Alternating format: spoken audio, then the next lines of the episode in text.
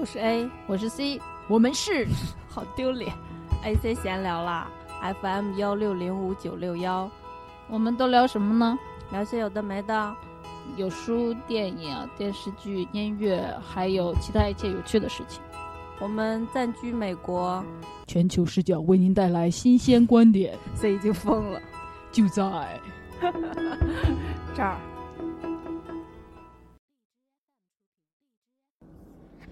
大家好，我是 A，我是 C，我们并没有跑路哦。这没有问句啊，先。我觉得大家应该就是知道，我们就算跑路了，半年后也还会回来，就是等着呗。嗯，你也太乐观了。我觉得还是因为有好多新朋友不一定知道我们是什么样的。哦，这样啊，那还好没有跑路呗。我本来今天还在跟 A 说，我给你几个选择。第一呢，就是我们录节目，然后我咋咋咋；第二呢，就是我们不录节目，然后我咋咋咋。然后 A 就说我们要录节目，不能再拖了。我很讨厌这种拖啊拖的感觉。嗯，因为我觉得就是这种说等到什么什么的时候，我们再怎么怎么样，这种句式其实是一个陷阱，就好像是说你现在有更重要的事情去做了，但事实上没有什么更重要的事情。事实上就是就是就是你不想干，然后你再找这样那样的理由。但是如果或者你的心是想干的，但呃不是你的头脑是想干的，但是你的心、你的马阿米不想干。那你如果如此那个逼迫自己的话，也不是一个好的事情呀。嗯，但是我是工作狂嘛，我就经常逼自己。算了，我我不管他了，我就是我就是要录节目，我自己也没有得听了，我也要为我们自己产粮，所以而且不知道大家有没有发现，其实我很呆。我刚才在录着节目的同时，陷入了自言自语。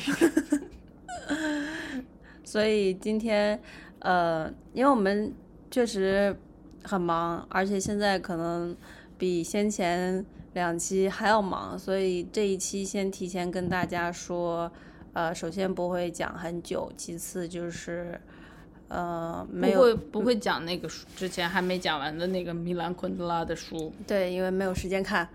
嗯，不是没有时间，我也是没有时间看，然后然后状态也不太好。然后这一期节目就是只会加一个那个 opening，跟就是实际录的这个东西，然后也没有音乐了，所以大家就将就一下吧。嗯，那我要唱一支歌吗？不必。就虽然我拉来我拉你来录节目，但是你也不用 sacrifice 你自己好吗？好的，你不要献祭你自己。哦，我就是，我觉得呃，为了让节目更顺利的走下去，我就不经过你的同意 开始进行下一趴好吗？是吗？我们那我们为什么这么忙不说了是吗？哦，待会儿可以说呀。啊，好吧。嗯、在过去我要打个喷嚏。豆豆。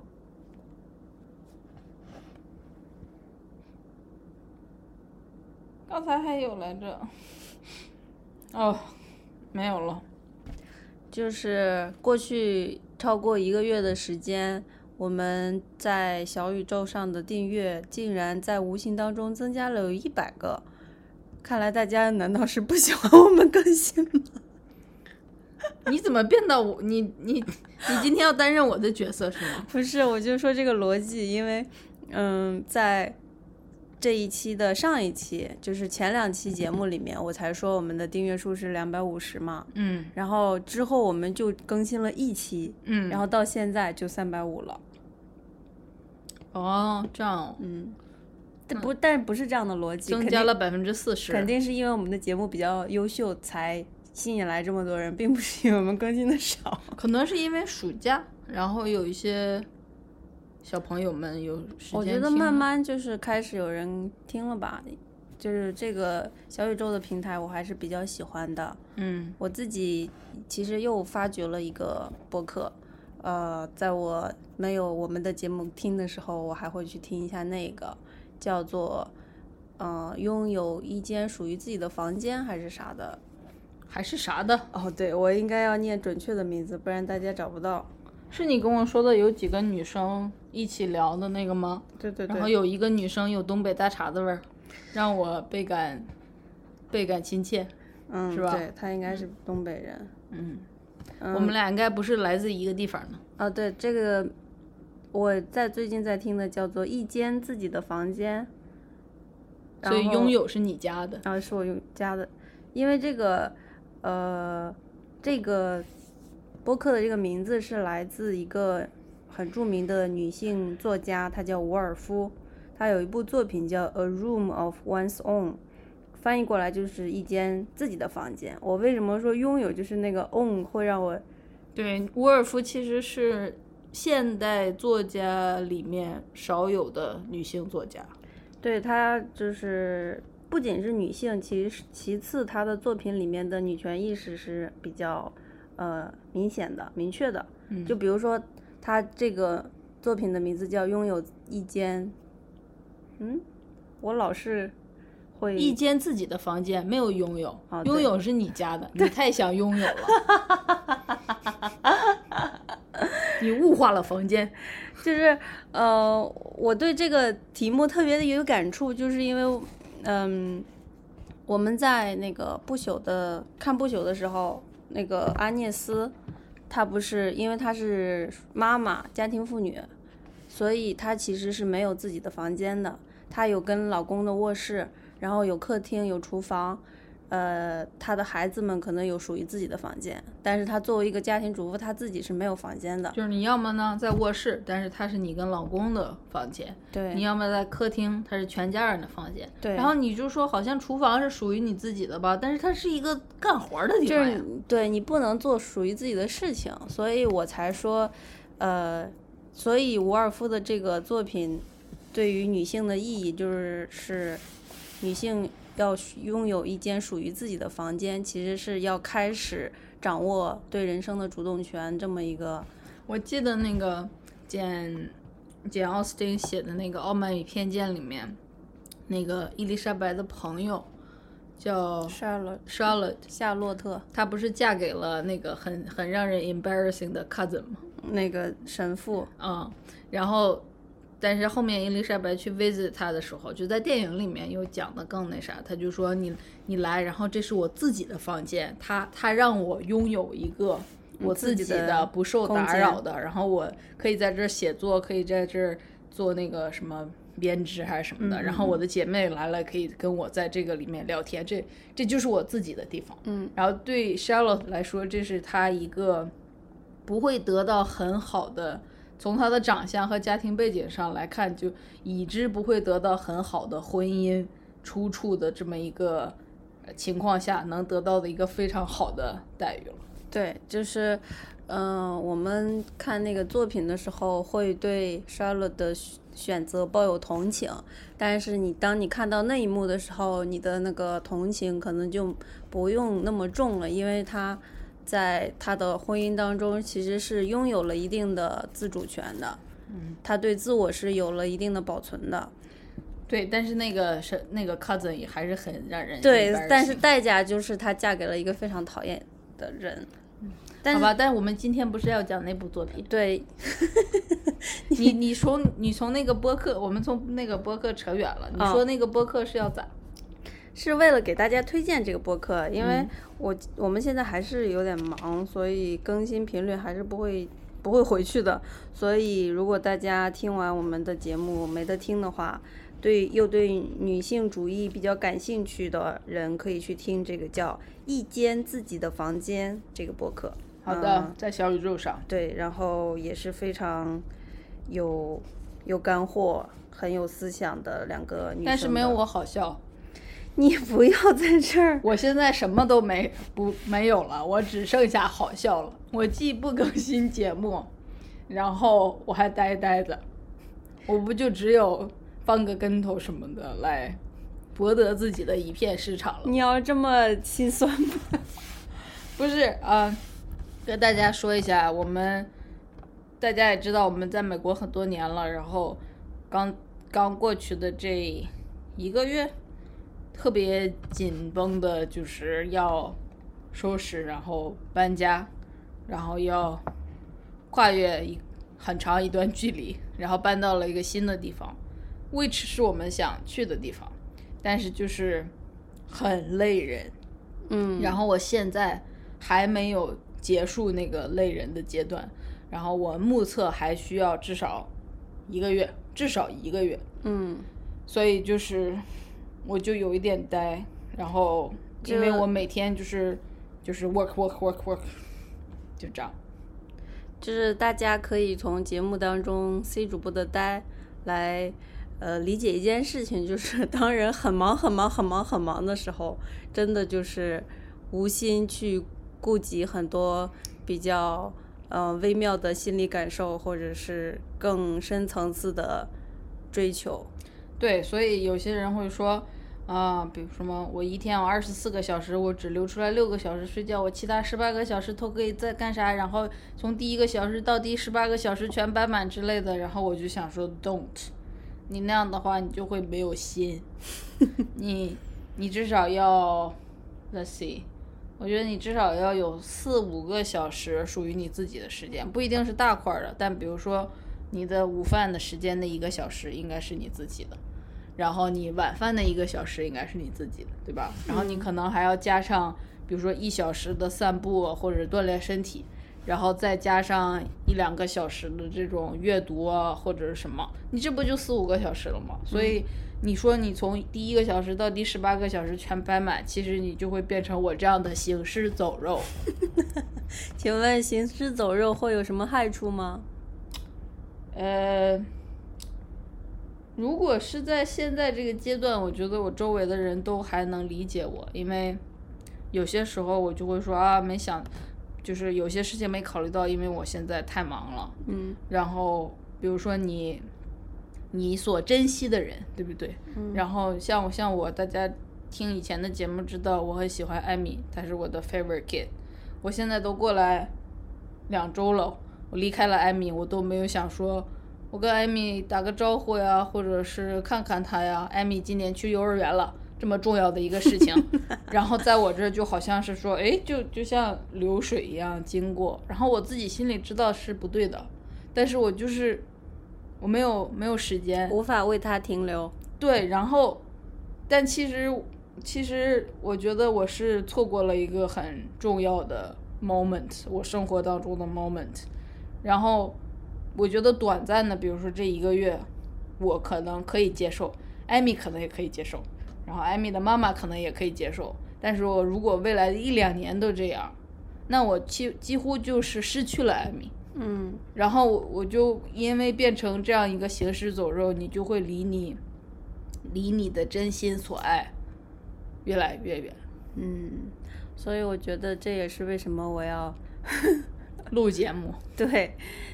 把我拉回来，会拉，回来一点儿。嗯嗯，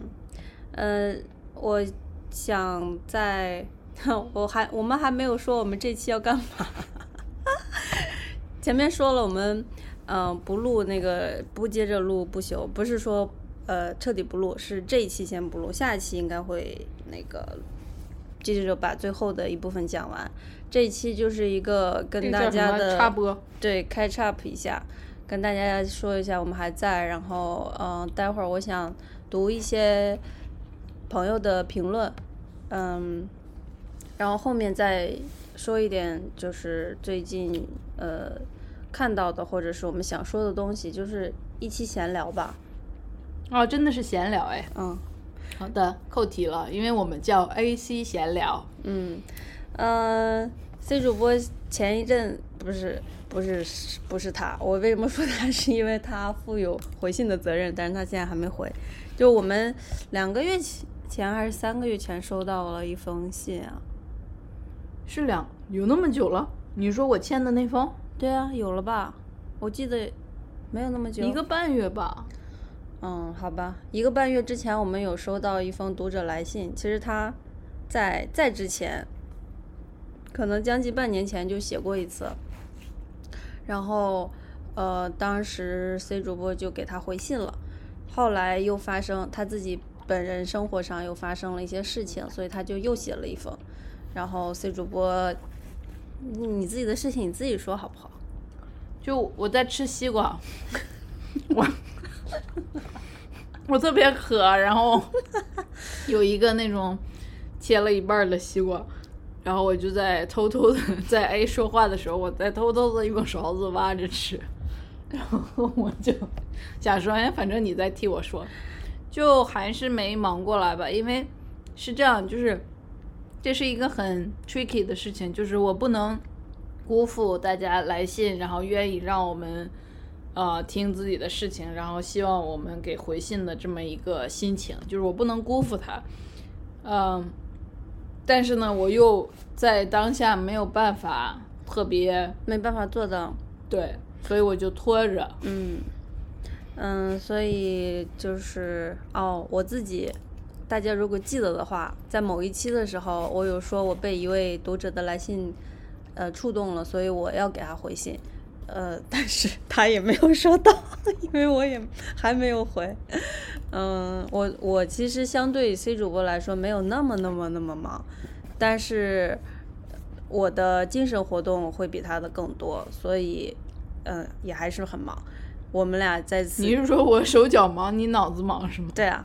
所以在此向这两位朋友说一声，你们接着再等等啊，还是会回的，没有忘记你们。嗯嗯，好。然后还有就是我们在呃这一次因为疫情回归的时候，之前是一年吗？一年前还是两年前？疫疫情吗？疫情之前我们的节目断更是半，年吧，半年嗯，不止吧？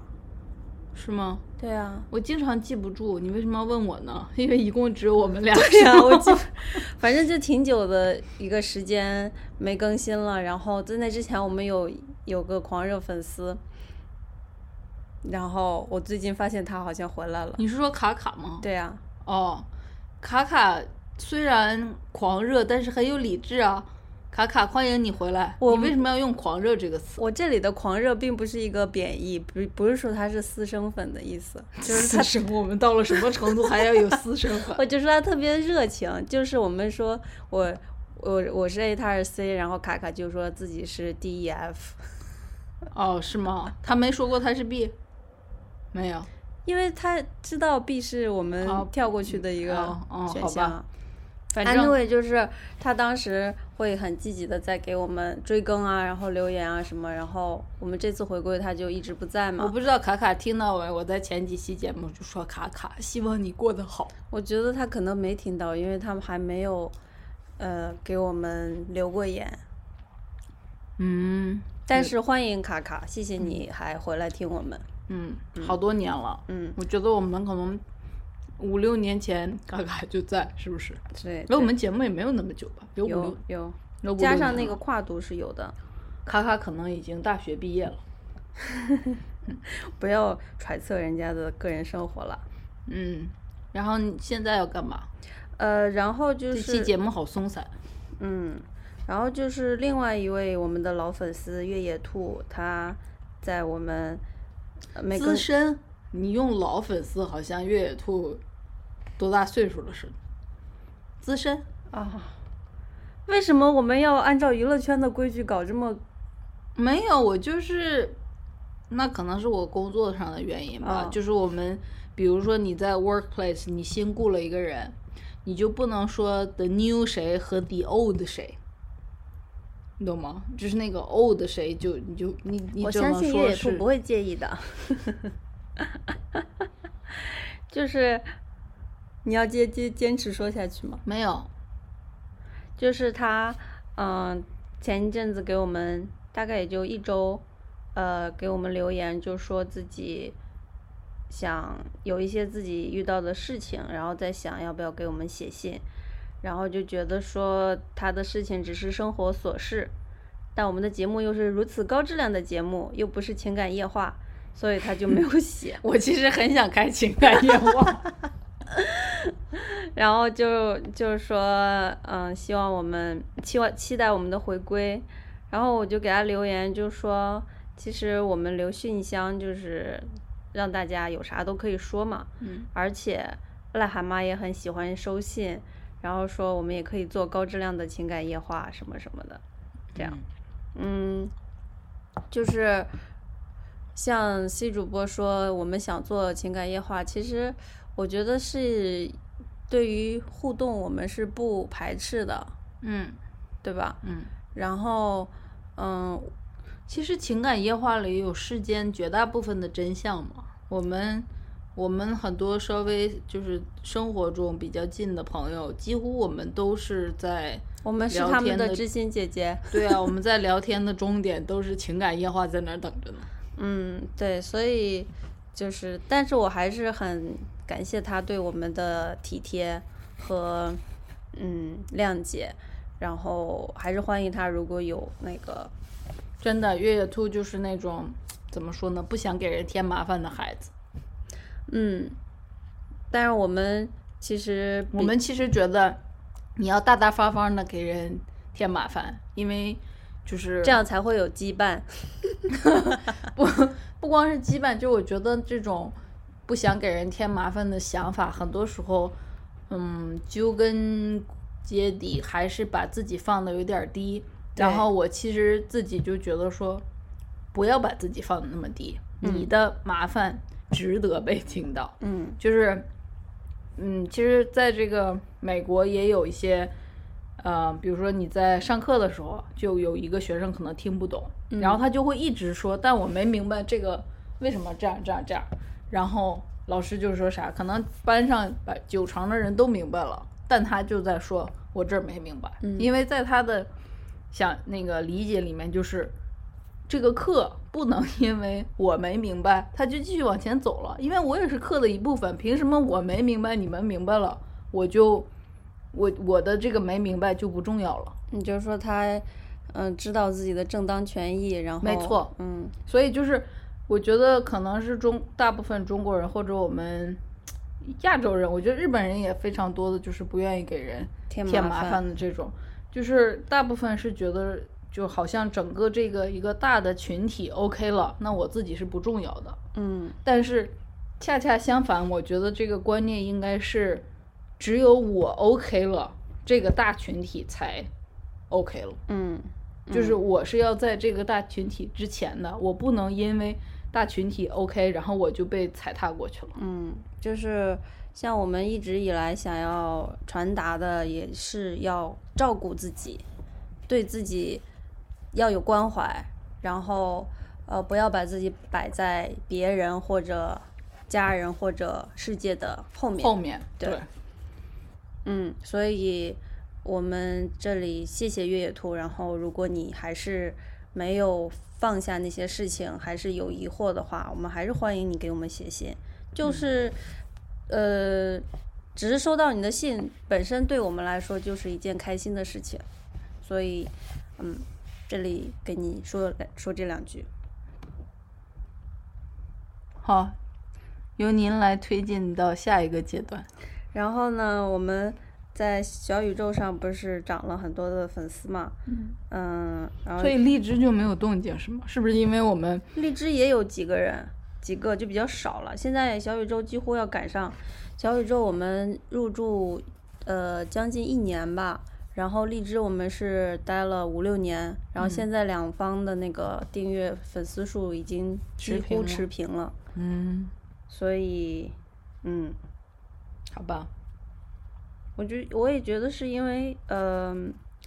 小宇宙的我们的基调跟小宇宙更接更，我们是文青啊。你不知道吗？好了，然后我要读一点让人开心的那个评论哦，不是说也有兔子不开心啊，是专门要回复一下。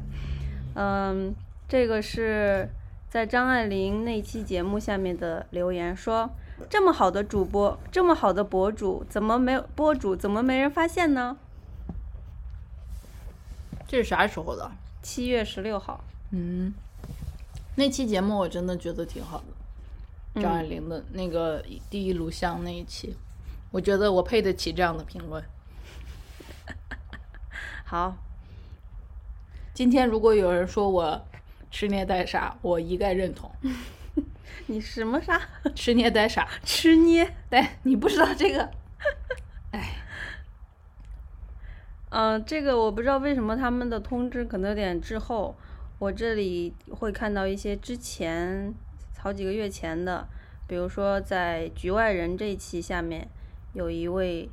呃粉丝就说：“小姐姐文学素养好高呀。是吗？我们平从来没这么觉得过。”我高我高，你高是吗？然我也不是小姐姐，你是小哥哥吗？不是。啊、我觉得我的内心应该是一个欧吉桑，欧吉桑，就是那种大叔，嗯，日，但是我用的是日式的那种说法，就是并不是并不是油腻的大叔，而是像小田切让那样帅的大叔。不是，就是我内心中一直有一个印象，就是我看的很久以前看的一个日剧，然后它里面有一个嗯做豆腐的大叔，呃，哦哦好像是《野猪大改造》里面，对对对，我记得那里有一对个，他那个对其中一个男主角寄住在一个做豆腐的大叔家嗯里，富二代，然后那个大叔每天就早起，然后做好吃的豆腐，然后那一天把豆腐卖完，然后他会剩几块儿，在晚上就是自己坐在那个榻榻米的屋里，用那个小炉子咕嘟咕嘟着几块豆腐，然后加一点白菜，加一点那个，就日本人很爱吃火锅，但是他们那个火锅是那种清汤的，日式火锅，嗯、不像咱们会加什么红油底啊、嗯或者什么，然后就是火锅，然后白菜可能还有点肉，然后他在旁边放一一壶那种烧酒，然后晚上他就结束了一天 做豆腐卖豆腐的辛苦工作，然后就在那儿呃吃着那个豆腐锅，然后喝一点烧酒，然后那会儿我才大学，就是。嗯然后我看到那一幕，那就是你向往的人生。那就是我向往的一种，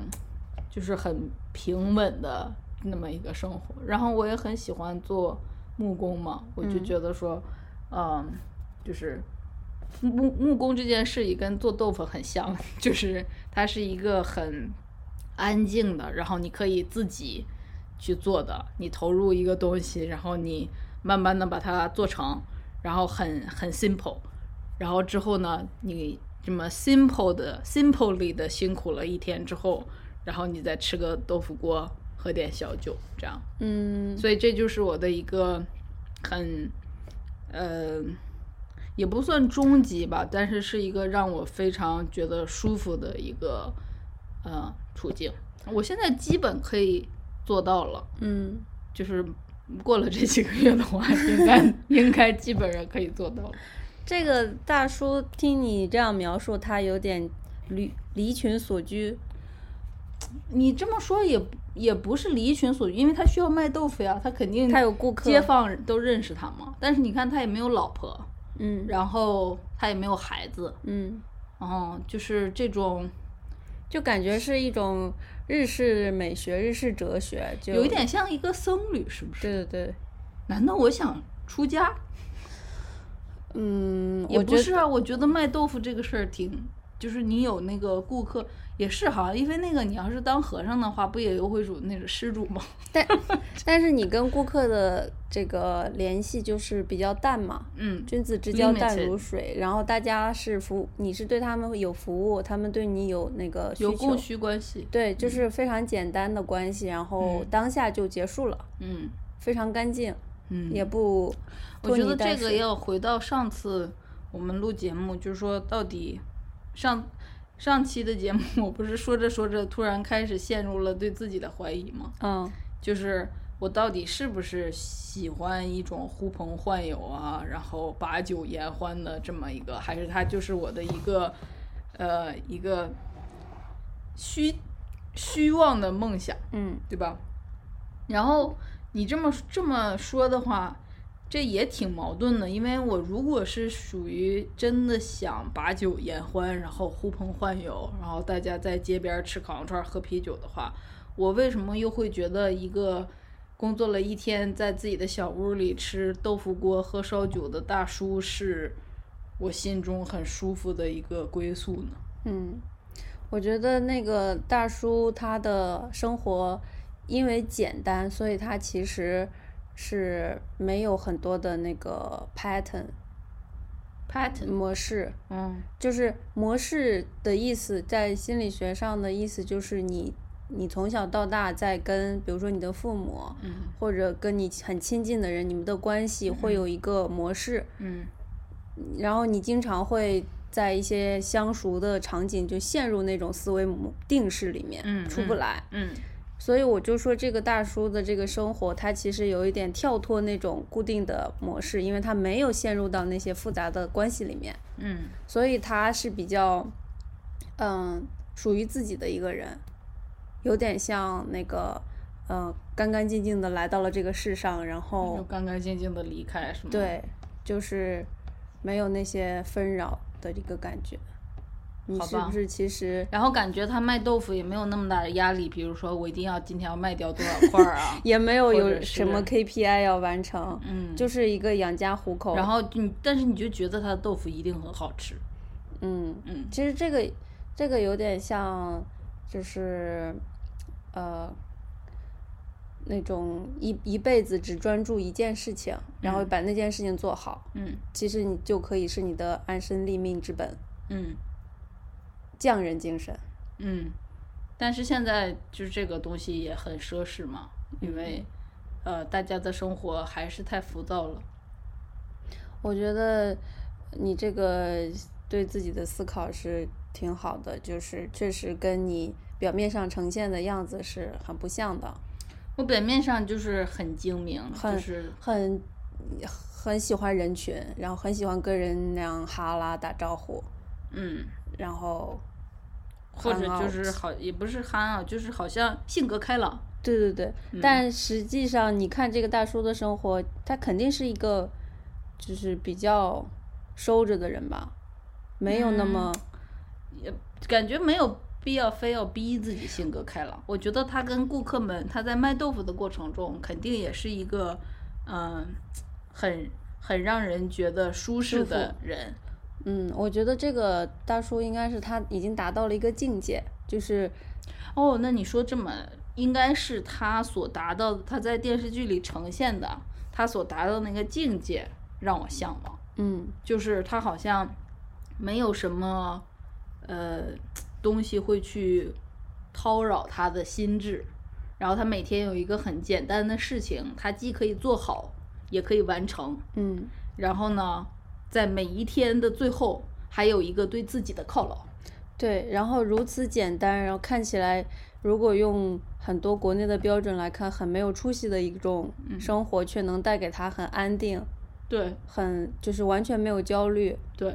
满足的一种。嗯，他也没有在这个每天吃豆腐锅的时候想说这养老保险呀，呃，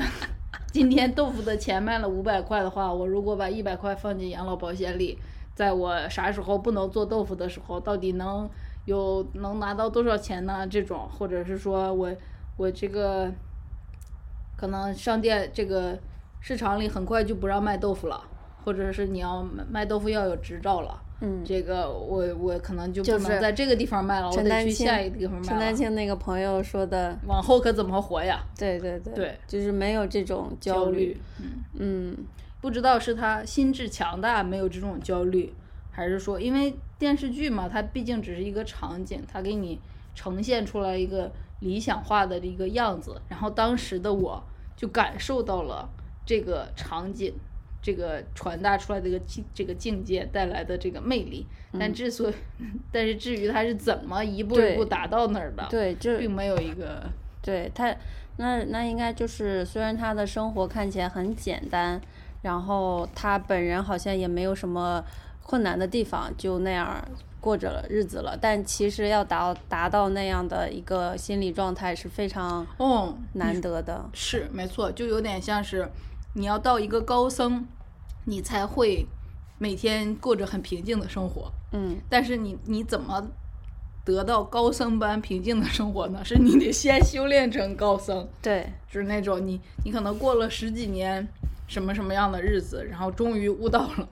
然后当了高僧，才有那个瓶颈。是我们前一阵看了一个有点那个 drama 的韩剧，开头就有一个经历了很多的一个修女，嗯然后呃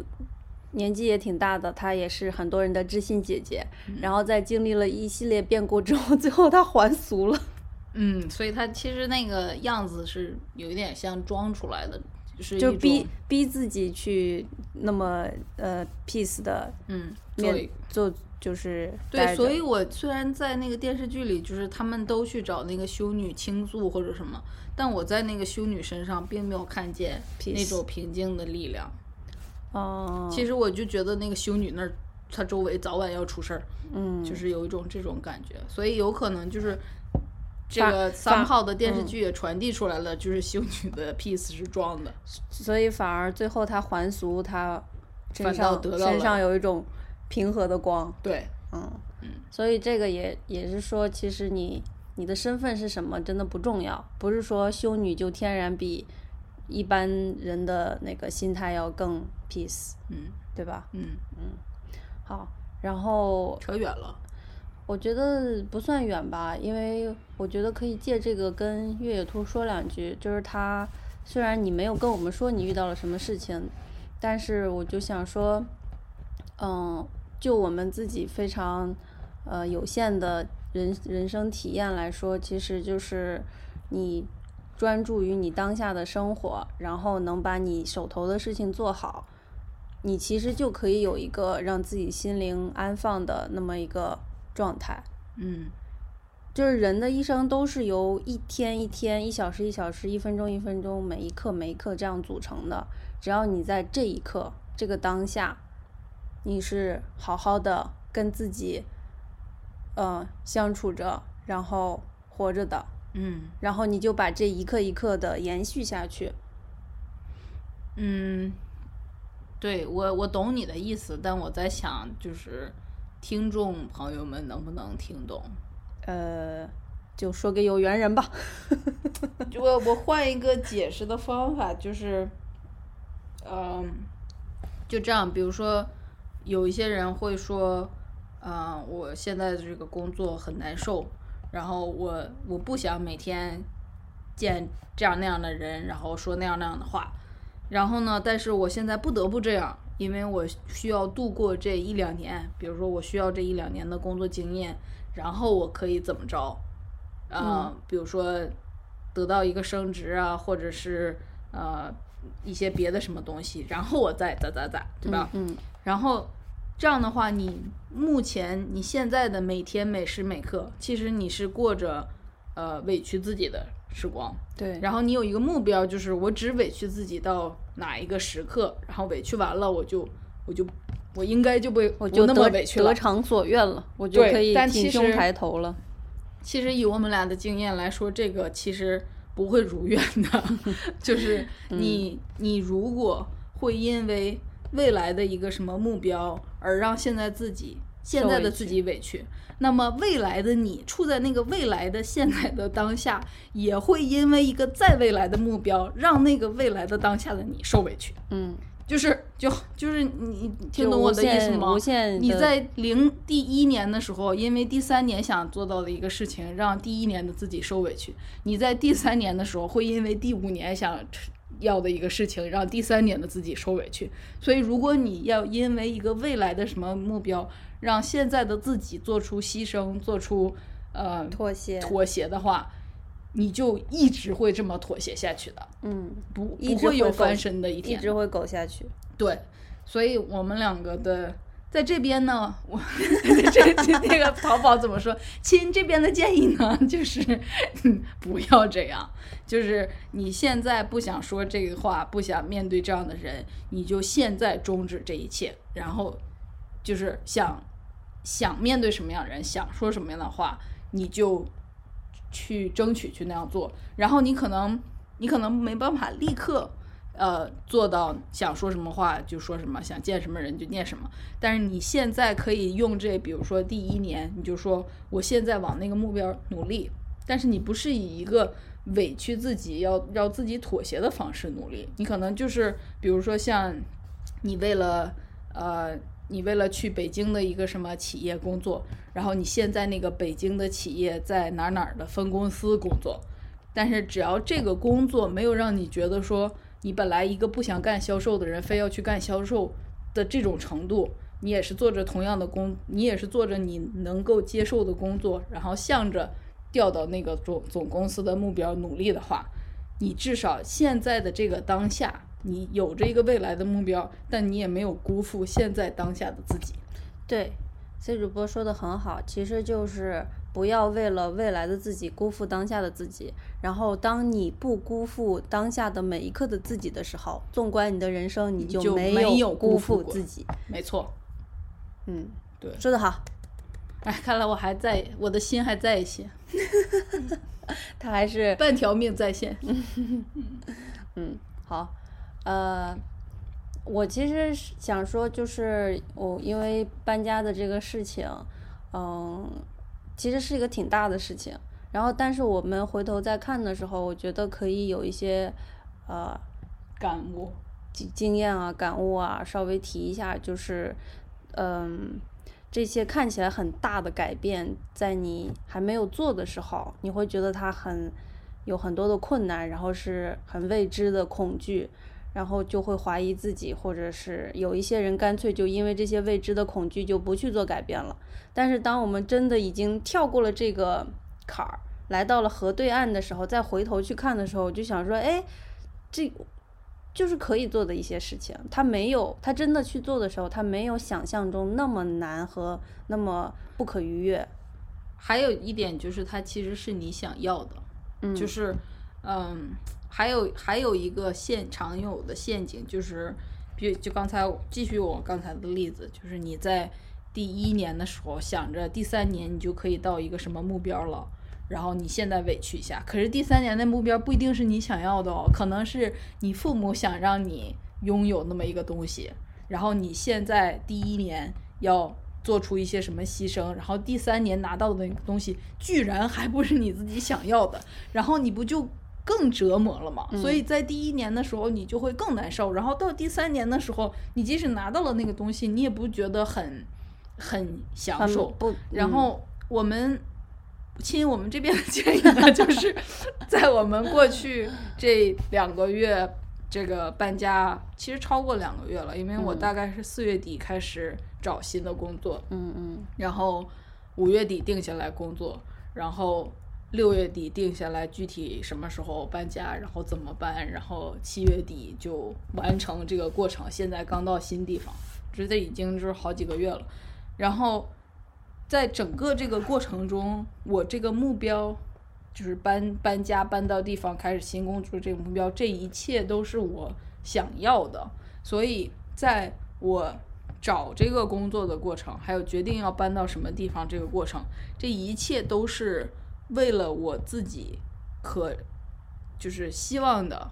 一个目标目标去做我可以做到的嗯步骤。就比如说要找房子，我也不要找豪宅，我也不要找就是呃多么厉害的地理位置或者什么。然后我也不要找多么便宜的，好像能省我多少钱的。嗯我就是有一个我想理想的生活能要的一个状态，就是上不到多少，下不低于多少这种。然后整个这些就是就是既可既是我想要的，又是可实现的。嗯这一步做下来就非常的 satisfying。嗯就是虽然我现在很累很累，但是我觉得在一两个月后，等这一波过去的时候，我应该会很满意。就是我现在不觉得我在做牺牲，你知道吧？我虽然很累，但是就它就像是好比像刚才 A 说，你要到河对岸，就是你你在河里划呢，对吧？你从那个那个。这头划到那头，然后水流又有点急，那么你就你不就得使劲捞着吗？嗯对吧？嗯但是是因为是你自己想去那个河对岸的，所以这个捞吃的这个过程不会让你觉得说我在做一些无用的，或者是我自己不想要的对，这种没有在对消耗你自己。对，然后有一个有一个很常见的就是你在就比如说我在找这个工作或者决定的这个地方，我身边其实比较好的朋友没有一个是支持我这么做的，就是几乎我都是通知一下大家，然后告诉大家我要这么做，然后大家的反应几乎都是天呐，现在因为 COVID，你怎么可能找到好的新的工作？嗯或者现在因为 COVID，你居然在这个时候搬家，嗯或者是反正就各种各样的那个哦，新的地方，比如说稍微大一点的城市会有很多 homeless 啊这种各种各样的消极的这种看法，然后我就觉得其实一是这些朋友可能不知道我真正想要的是什么，嗯然后在他们的眼里，一个未知的东西，他们能看到的更多的是恐惧和而它的负面的地方。和和它的负面的地方。但因为我自己明确的知道我想要的是什么，所以我看到的更多的是那个希望。机遇，对，嗯所以就是我我刚才想说这一个陷阱就是。不要太太听别人的，就是就是你你要清晰的知道你自己想要什么，然后你你可可能别人顶多能给你说哦你要找房子呀，你去这个网站，就是他可以给你一些的实用的 tool，但是至于说你你要的这个东西是什么，只有你能为自己确定那个目标。嗯嗯是，所以这个也是我们这两这两个月以来的一个比较算是切身的体会带来的感悟吧。对，就比如说像我的朋友就会说，这工作根本没法找，你你到时候就要呃，就是你都不知你要你要跨地方找工作，对，就然说你的工资会被压到很低，之之类的这种然后你的福利会很差。whatever，然后然后就就像有一点像是我跟他说我要滑到那个河对岸去，然后他就说你知道这水有多急吗？你知道就是你在水里你站都站不住，然后你咋咋咋，然后最后我就我就在河对岸拴了一个绳儿，然后我就靠着拉着那个绳儿，很很艰难的一步步的把我的那个小小 paddle 就那个小艇划到了对岸，然后等我过去的时候，我回头看是水流是很急，但是它不是不可战胜的。对，就是而且一旦你站上河的时候，就人真的会好了伤疤忘了疼，你经历的那个痛苦的感觉，它就就沉沉下去了。嗯，它没有一直浮在那个水面上，或一直提醒你说那有多痛苦，就没有，你就是享受你已经站在河对岸的这个成果。但 you know 我嗯，就是还是我说的那个大大前提是这一切是我想要的。对对如果这对一切不是我想要的，是别人，比如说我我父母逼着我这样做的，嗯然后我会一直跟他们说，你知道我。我渡过那个河，我付了多少艰辛嘛？然后嗯现在我就我就得到个这，然后或者我做了这一切就就为了你，我我我我拿到了什么？咋咋咋？然后我就会一直心态不平衡。嗯，是，所以我们这边的建议呢，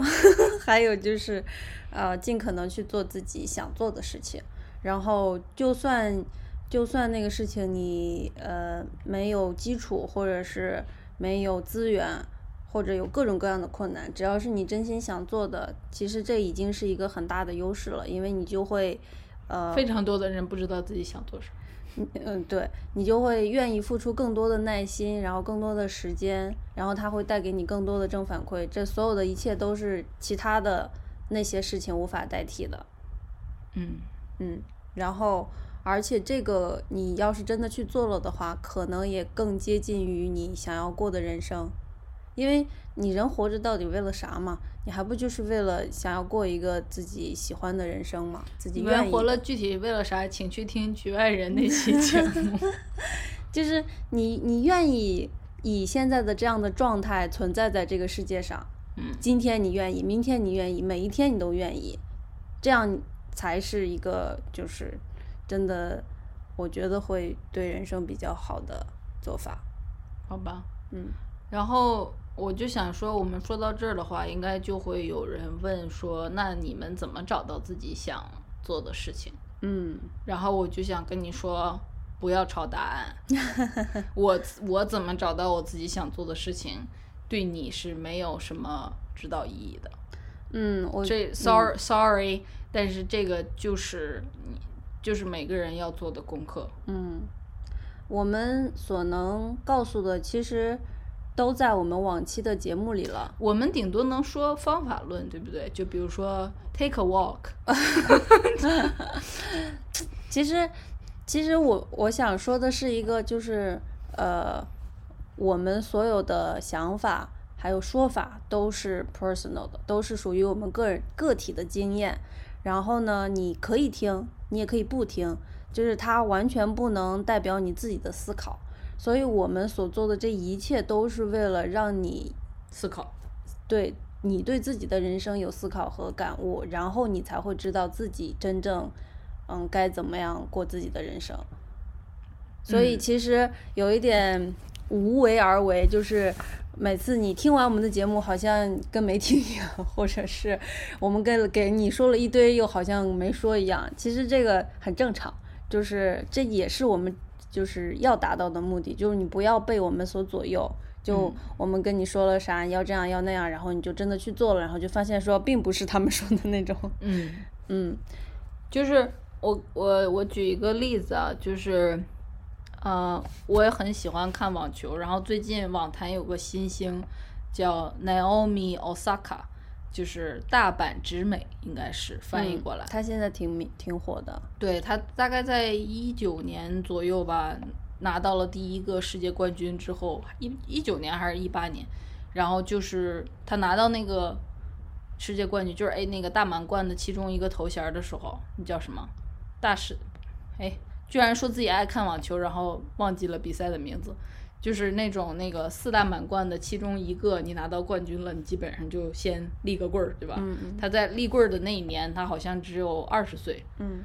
然后呢，他是亚洲和黑人的混血，他是他是他爸是海地人，是那个在中美中美洲那一片儿就是很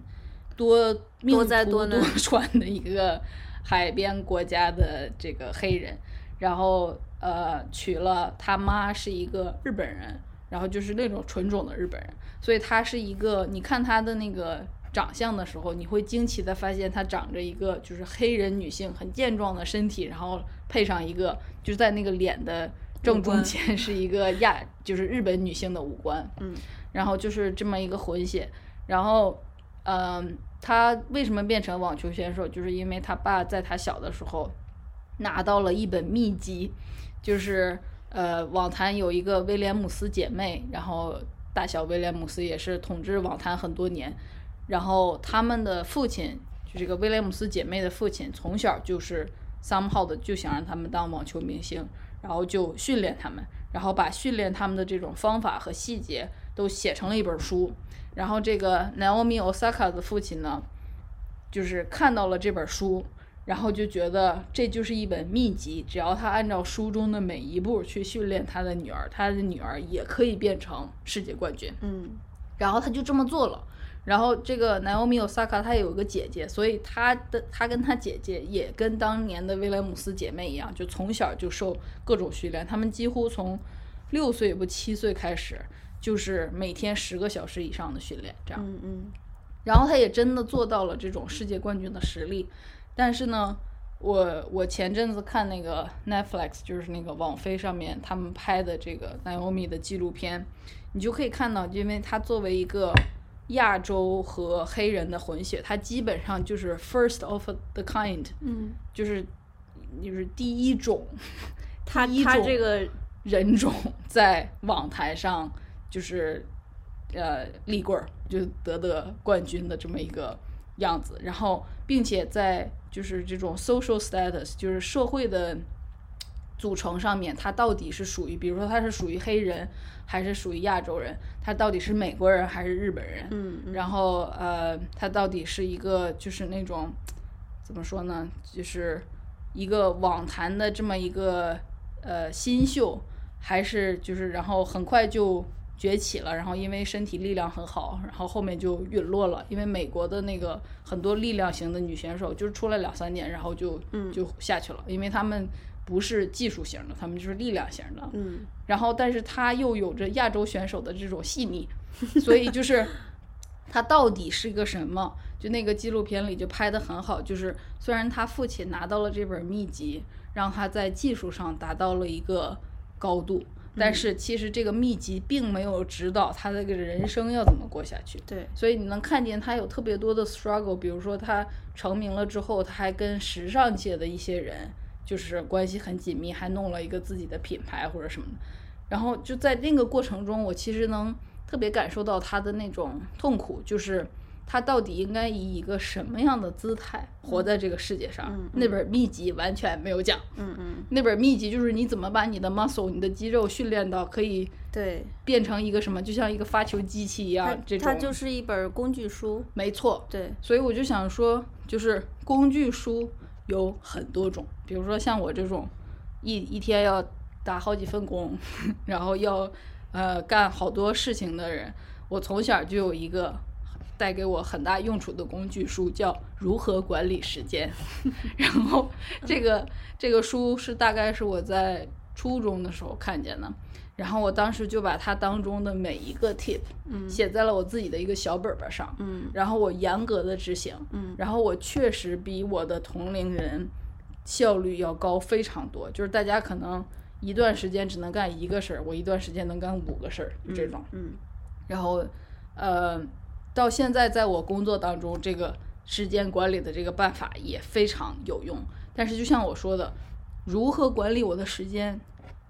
我即使掌握了这个技术，它也没有办法决定我到底是以后想去卖豆腐，我还是想去卖股票，嗯我还是想去卖桌子椅子，对吧？对就是你要，或者是我要过一个离群所居的人生，还是呼朋唤友的人生，这个如何管理时间的这个方法都不能告诉我，他只能告诉我说我要怎么管理我的时间，然后以达到我的一个什么目标，但是我这个目标是什么，只能靠我自己来定。对，而且还有一点就是，呃，比如说这个书它对你非常有用，然后在我们认识之后你也推荐给我过，然后我也认真的看过，我就当做秘籍去看的。然后我当时看完的时候，我想说，嗯，确实也挺有用的吧。但本身我们俩性格相差太大了，嗯你就能够严格一二三四五的按照他说的去做，但我就是一个没没那么，我是一个很松散的人，我没办法那么严格的按照他去做，就可能一整本书我看下来，我最后留在我脑子里就有只有一两点的那种建议。就是其实对你来说没啥用啊，对，所以我就是想说，这个每个人即使工具书都不一定是对对每个人来说有用的书，呃，也都是因人而异的。就是有些人可能会想问，呃，就是那个我们经常会在网上看到有去问一些人说有没有书单可以推荐，其实就是这样，就是呃，我们会觉得说。有一些对我们个人有好有用处的书，但是归根结底，它只是一个个例。然后，比如说对我，我觉得对我影响最大的一本书，其实有很几好几本了。我，呃，当年我在嗯读完之后，对我触动很大的时候，我就挨个的推荐给我身边的所有朋友。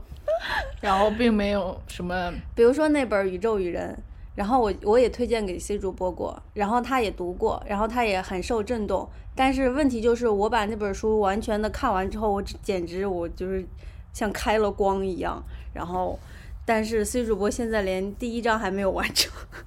我停在了第十页，对，就是但是我已经得到了震撼，然后对就停在了第十页。就像我看那个你说的时间管理，我也觉得是有用的，但是我没办法像你那么甘之如饴的，呃，获得他所有的能量。嗯，或者是我说的这个宇宇宙宙与与人人，你也感受到他的能量，但你也不能就是完全的 take 进去。所以嗯就是其实对每个人来说，你的嗯、你的个人经验能够对你有帮助的，无论是书还是各种东西，都是非常 personal personal 的。对，然后，其实我们上一次的那个不朽那个节目里面也有讲到，米米兰昆德拉就是要鼓励大家去走那个小路，嗯，而不是去走公路。其实也可以，呃，跟我刚才说的东西连接一下，就是说，其实我们每一个人。归根结底，这样一一辈子走下来，都是要走一条完全属于自己的路。嗯那条路上是不可能有同伴的。嗯你永远都是一个人在走，然后你的脚步要去踩这个，嗯、这一块地，还是去踩旁边那块地，绝对没有人可以给你那样的那个指导嗯，建议，只能是你自己去走这一条属于你的人生路。那我采访你一下，因为好多人就会说，呃，每个人都是孤独的，就是这种好像一这个一言以概之的这种个孤独其实是分很多呃层次的，很多个那种 level 的。然后像我刚才说的这种孤独的人生路，它就是最深层次的、最呃本质的孤独。我觉得你说的那个最深层次的孤独，就有点是你的人生属于你自己，对它不属于任何别的人，对所以每一步的选择是你自己的决定，所以你才，你只是 with yourself，对对吧？对，是的，就是所以嗯、呃所以它不是一种好像很悲凉的一个事情，对对对就是说它不是的没有人能帮到我，然后呃呃，没有人想跟我在一起，然后我好冷，不是这种很有点像那种呃青少年阶段的，属于就那种是青春疼痛，青春文学。没有人理解我这种，它其实是一种有一点像，有一点像那个高僧悟道之后，对就是整个世界只有你以与这个世界，对，对吧？是的，然后呢，就是，嗯，以我自己在走这个孤独的人生路的有限的经验来说的话，这种孤独它其实是可承受的，它并不是那种，嗯，一旦袭来，然后你就没办法活活下去了呀。这种你的那种孤独啊，你就是。其实就是想找对象了。对你说的那个跟我说的这个可不是一样的。嗯，如果你有那种孤独呢，那你就去找一个嗯可以陪伴你的人，然后找一个对象就可以了不。管是对象呀，还是室友啊，还是朋友啊朋友啊，这种都是，嗯，都是度过当下生活的一个办法。我觉得，就像我嗯们刚才说的，你人生的每一步都要你自己来那啥。其实，对象啊、伴侣啊，甚至家人能能给到的帮助也是特别有限的。对然后，但是这点这个概念对中国人来说应该很新，因为 中国人就是互相缠绕着彼此活着。嗯就是，呃，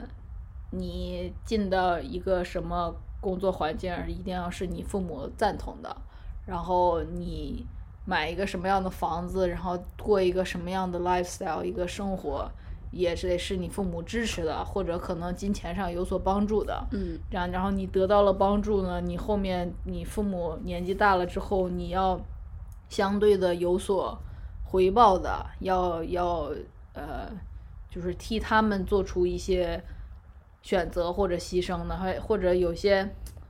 就是老人啊会觉得说我。我也不能，我要怎么着的跟我的孩子有一个紧密的关系，这样我老了之后他不会不要我，或者不伺候我，或者什么这种大家互相缠绕在一起的那啥，其实跟我们刚才所谓的这种你的人生只有你自己，是一个很矛盾的概但是。但是我相信，即使有这些很呃深的羁绊的关系在缠绕的各位听众，在某一个时很多个时刻会感到非常的孤独。对，其实这种时刻的孤独跟我说的那个是比较接近的，因为你就会突然意识到说，你周围有这么多人、这么多事情、这么多关系，但是他们都没办法让你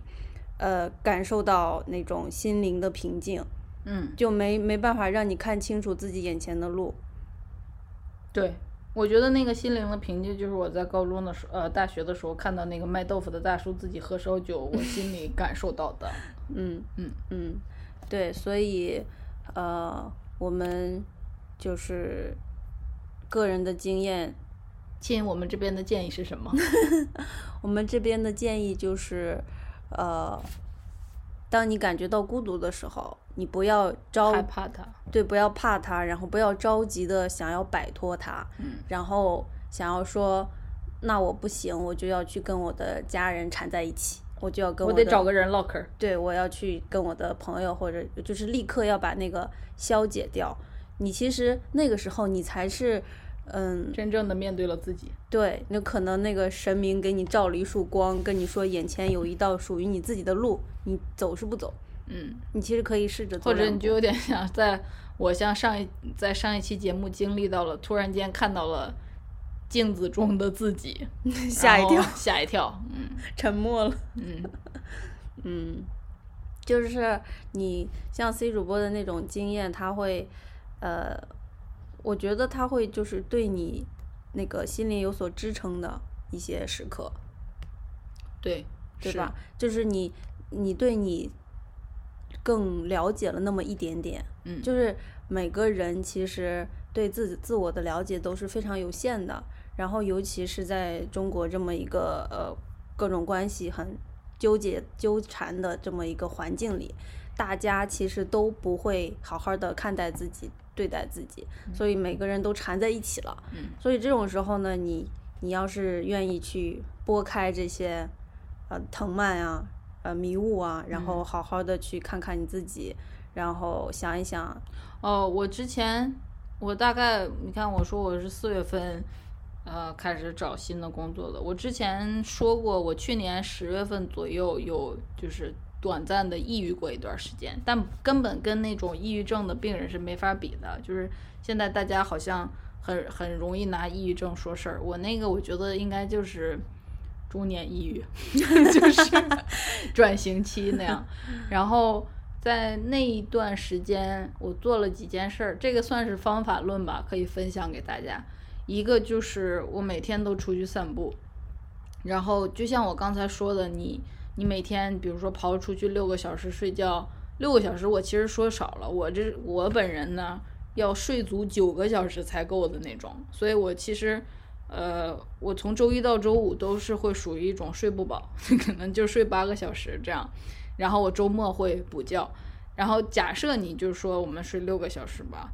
一到十八个小时你都排满，我就说这个是不现实的，嗯，所以我我这边的建议呢就是不要这样排，然后你必须间隔性的给自己留出来，然后属于自己的时间，然后不要把就是说像说。吃午饭、吃晚饭这种就一个小时，还要交还要有进食任务的这种时间留给你自己，因为你的脑子当时在吃东西，它是没有办法就是思考的。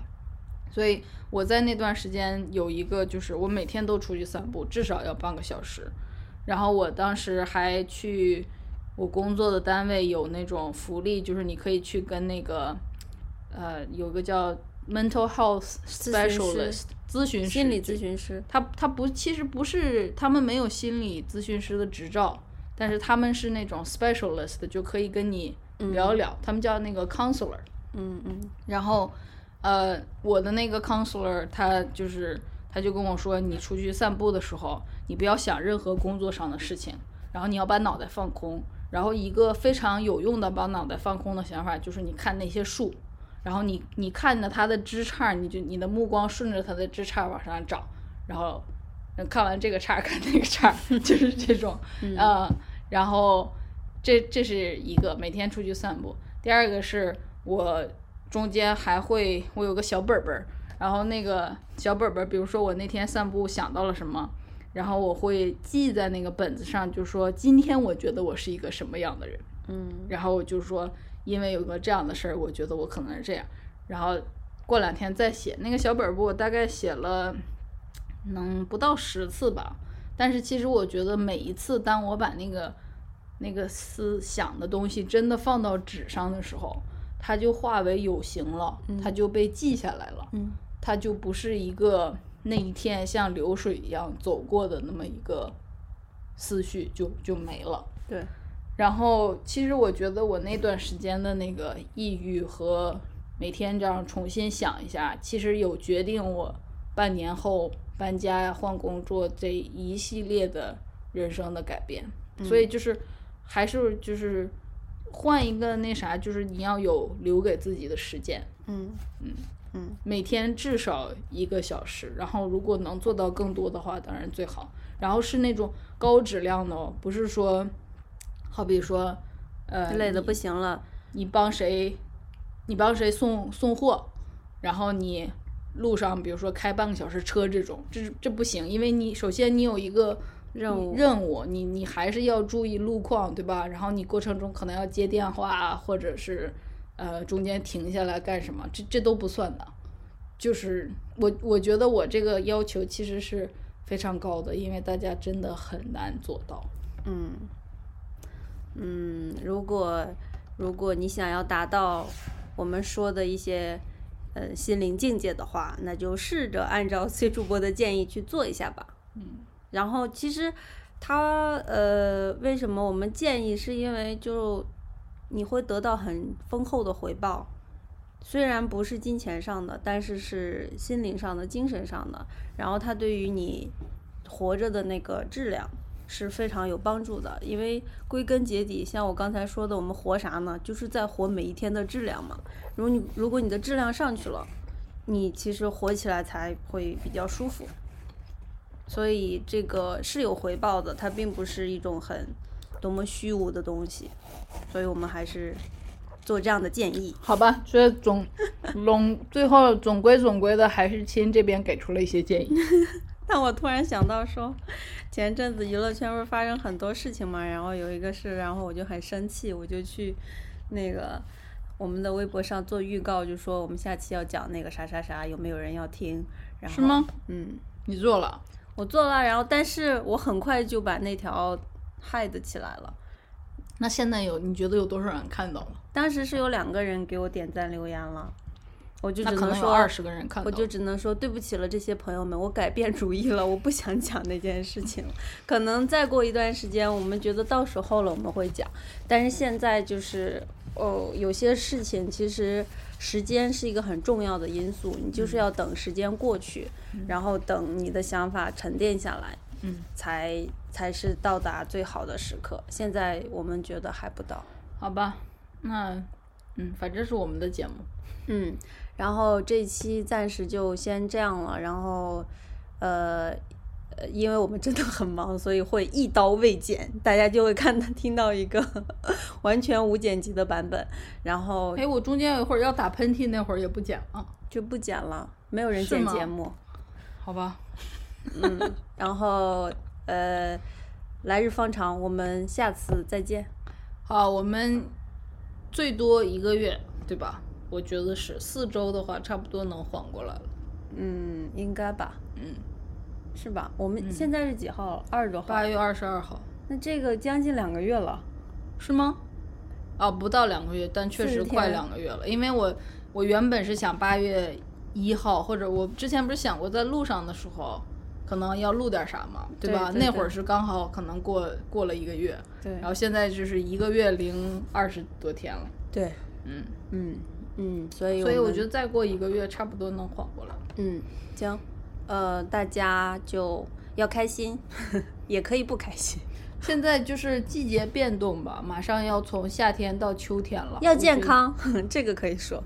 呃，我我就想说，其实秋天是一个，就是春秋会让人的心绪是有变化的，你知道吧？对我，我新认识的一个网友，他就说他秋冬的时候，他的抑郁症会犯，是吗？对，就夏嗯天的时候会还好一些。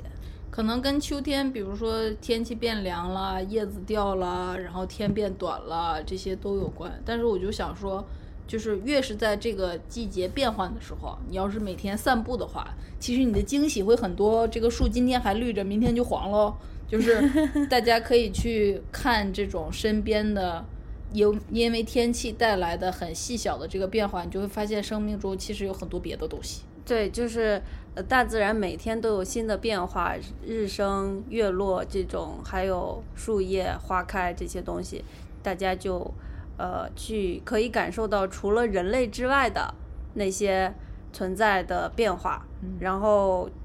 我觉得这些东西其实会带来一种陪伴的感觉。嗯你虽然我说每个人是孤独的，但是这些东西是永恒可以存在的，对，然后可以陪着你的，只要你去。感受他们。对，跟他们做连接。对，好的，